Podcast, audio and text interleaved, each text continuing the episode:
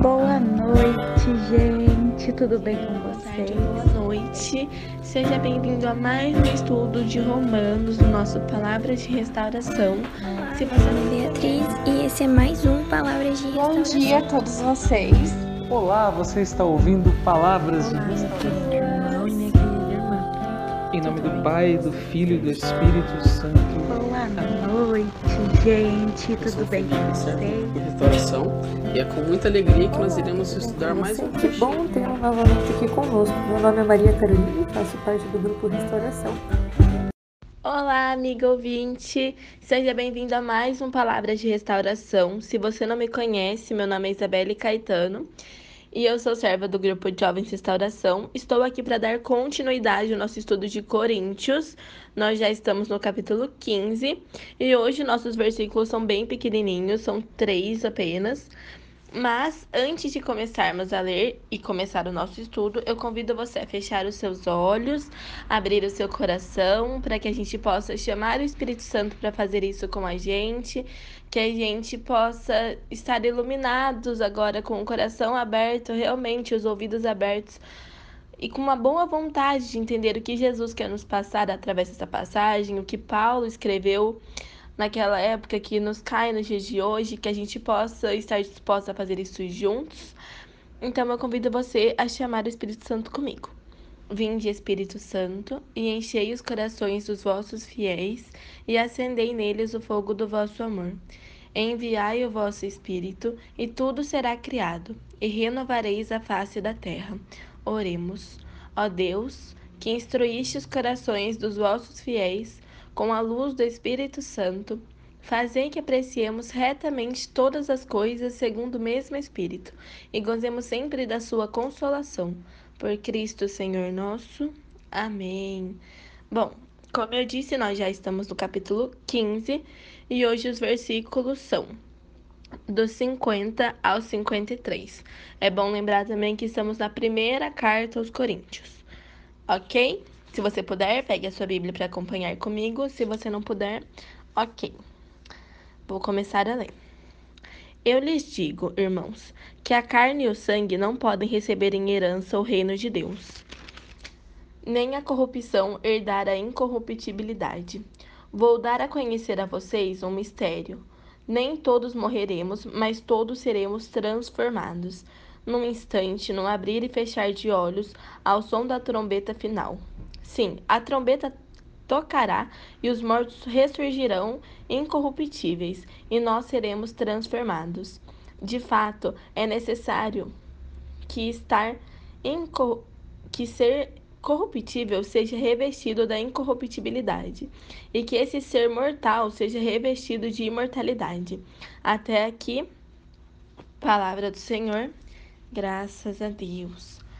Bom, quando a gente lê essa passagem, no começo pode parecer um pouco confuso, a gente pode ficar um pouco em dúvida do que Paulo que nos, o Paulo que nos passar aqui, mas quando a gente dá uma pesquisada, quando a gente reza em cima disso, quando a gente procura saber um pouco mais, a gente percebe que Paulo, ele tinha imaginado, ele quis dar a ideia de quando Cristo voltar, quando vai ser, quando Jesus voltar para nos ver, como que vai ser sabe? E aí ele fala que não vai todo mundo simplesmente morrer assim, do nada, sabe? Que a trombeta vai sim tocar, mas não vamos ser todos que iremos morrer assim e depois renascer na vida. Nós vamos ser transformados, que a ressurreição não é apenas um retorno à vida, e sim uma transformação, porque Jesus nos fez uma promessa, ele nos prometeu algo, e ele não é homem para mentir, Deus não é homem para mentir. Então nós temos que ter esperança nessa promessa e nós temos que viver a nossa vida em busca disso, em busca de viver o que Jesus quer para nós.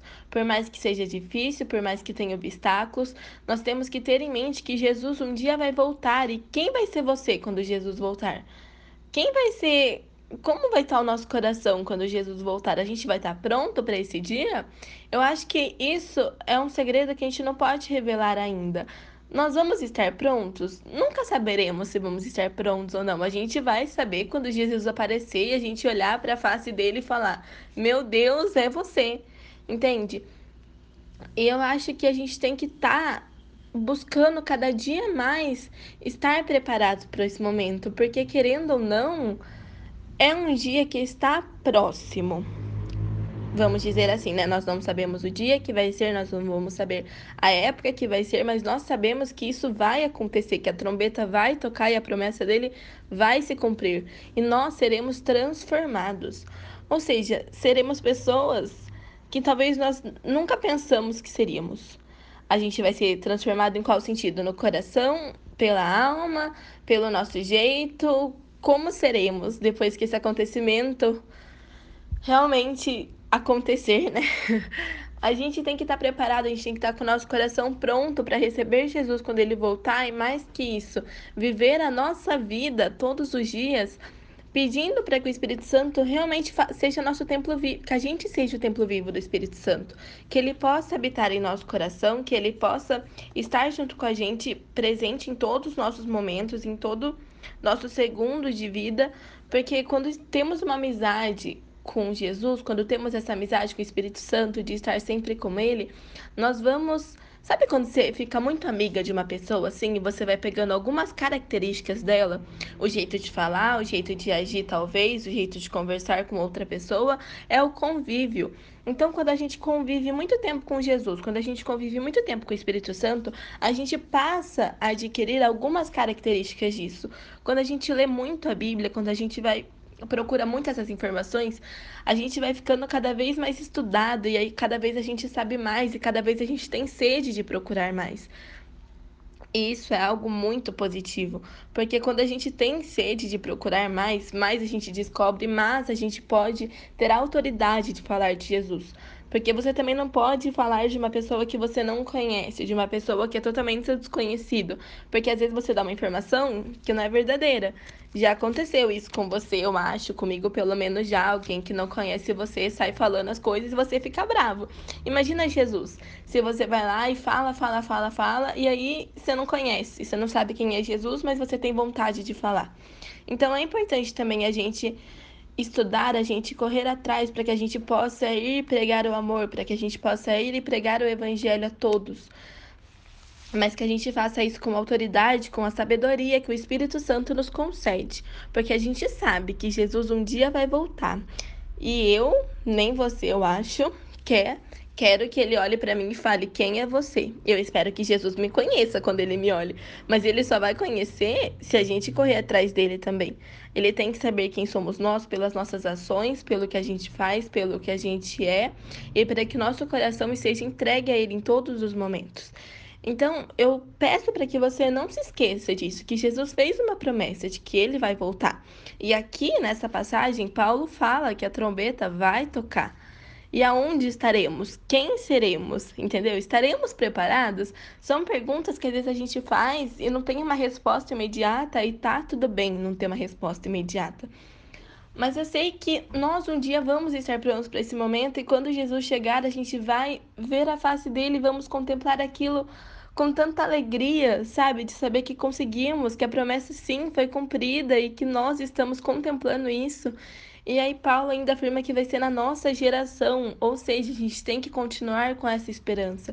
A gente tem que correr, saber mais quem é Jesus, para que a gente possa conversar com ele quando ele chegar. A gente não sabe como vai ser, mas eu, pelo menos, espero poder conversar com Jesus, espero poder aprender mais com ele enquanto ele estiver aqui, porque nós seremos transformados. Mas transformados de que maneira? A gente só vai descobrir quando Jesus voltar realmente. Eu não tenho essa resposta imediata. Eu acredito que ninguém tem uma resposta imediata para isso. É algo que deveremos pensar. Devemos pensar, desculpa. Mas que a gente possa, então, sempre ir atrás de coisas da Bíblia, coisas da igreja, para que a gente possa estar estudado nisso, para que Jesus olhe para a gente e ele saiba quem você é, que ele olhe para mim e ele fale: Ah, você é Isabelle, é tal pessoa que é em tal igreja, que fazia tal coisa, tal coisa, tal coisa. Eu espero que seja assim, eu acho que todo mundo espera que seja assim. Que a gente nunca se esqueça dessa promessa e que a gente corra atrás das coisas aos poucos, um passo de cada vez, a gente consegue as coisas que a gente possa sempre contar com a ajuda do Espírito Santo, que a gente fale: "Bom dia, Espírito Santo. E aí, sou o seu templo vivo, né? Vamos fazer as coisas junto hoje, que a gente possa se dedicar mais a isso." E é isso que eu deixo de, de ensinamento para vocês hoje, essa pequena reflexão, que a gente nunca se esqueça dessa promessa de que Jesus vai voltar, que a trompeta vai tocar. Paulo afirma que vai ser na nossa geração, então que a gente não desista, que nós sejamos pessoas que dedica a nossa vida para Jesus, que a gente entregue o nosso coração para Ele e que Ele faça do nosso coração algo que Ele quer, que a gente seja pessoas que Jesus quer que nós sejamos. E é isso, fica com Deus, com o amor de Maria, com o Espírito Santo, e eu espero te ver algum próximo dia. Tchau!